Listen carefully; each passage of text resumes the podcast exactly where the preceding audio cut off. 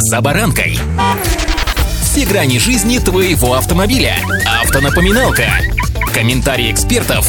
Советы по обслуживанию автомобилей в программе «За баранкой». Несмотря на то, что автомобиль очень дорогое приобретение, дилеры трубят, машин не хватает. Причем ситуация на вторичном рынке сегодня аналогичная. С вами «За баранкой» Александр Карпов. Здравствуйте.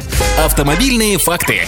Первый вывод, который приходит на ум, не все так плохо, как многие говорят. Хотя, наверное, что-то просто не договаривают. Я же таить от вас ничего не собираюсь, уважаю вас просто, да и смысла в этом для меня нет никакого. Если вы сейчас в режиме поиска, то помните, что у покупки машины есть наиболее выгодные периоды. Смотрите, традиционно под конец года, да и в самом начале года, когда трафик в дилерских центрах уменьшается, продавцы могут незначительно снизить цену, чтобы привлечь потенциальных покупателей. Хотя, правды ради, конечно, скажу, что сегодня говорить о мега о скидках не приходится. Надо отдавать отчет, что ходовые модели и так улетают, как горячие пирожки в базарный день, но если верить в удачу, то ваша машина вас точно дождется. Причем не только в дилерском центре. На вторичке приблизительно аналогичная ситуация. Дело в том, что в январе автомобиль фактически становится на год старше. Поэтому с продавцами можно попытаться договориться о скидках. Весна и лето вообще не лучшее время для приобретения автомобиля, поскольку в сезон отпусков спрос на личный транспорт всегда повышен и, соответственно, и цена может вырасти вырасти. Кроме того, нестабильность курса рубля наряду с увеличением утилизационного сбора неминуемо приведут к росту цен. Они уже поползли вверх. Сэкономить на покупке автомобиля можно, если разве что приобрести его прямо сейчас. К примеру, можно воспользоваться специальной программой Trade-in, которая позволит, например, продать прежний автомобиль и получить привилегии при покупке нового, причем вполне себе солидную привилегию. Она может исчисляться сотнями тысяч рублей.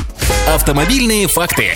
Согласно статистике, россияне предпочитают покупать машины именно у дилеров. Из плюсов, наряду с новыми автомобилями, многие дилеры сегодня запустили продажи и машин с пробегом. В этом есть определенные преимущества. Да, они стоят дороже, чем, например, на автомобильном рынке, что называется, за углом. Потому как дилер проверяет юридическую чистоту транспортного средства. Да и состояние тоже мониторит, проводит предпродажную подготовку. В общем, если поразмыслить, определенное рациональное зерно в этом есть. Но наряду с этим большинство покупателей, почти каждый второй, остается недовольным клиентским сервисом при покупке. Аргументируя это тем, что дилеры навязывают свои услуги, берут наценку за сервис и агрессивно продают, но не оказывают качественную консультацию. Несмотря на это, к покупке машин у дилеров респондентов подталкивает то, что каждый третий частный продавец на автомобильном рынке умалчивает о недостатках своей машины или преследует только собственную выгоду, считая свой товар ну, самым идеальным, что, конечно же, мешает нормально договориться о сделке. Покупку усложняют еще и личные особенности продавцов. Покупатели видят в них опасность, поскольку нередки случаи, когда продавцы нарушают уже достигнутые договоренности. Россияне не отказываются от покупки личных транспортных средств средств. Почти половина планирует покупку автомобиля в ближайшие несколько лет. Я как раз в этом числе, поскольку после продажи своего самурая, не торопясь, мониторю ситуацию. Большинство из покупателей рассматривают исключительно поддержанный транспорт. Чаще всего покупатели планируют брать такие автомобили в дилерских центрах, и почти каждый третий будет искать себе новую, поддержанную, правда, машину через знакомых. Удачи!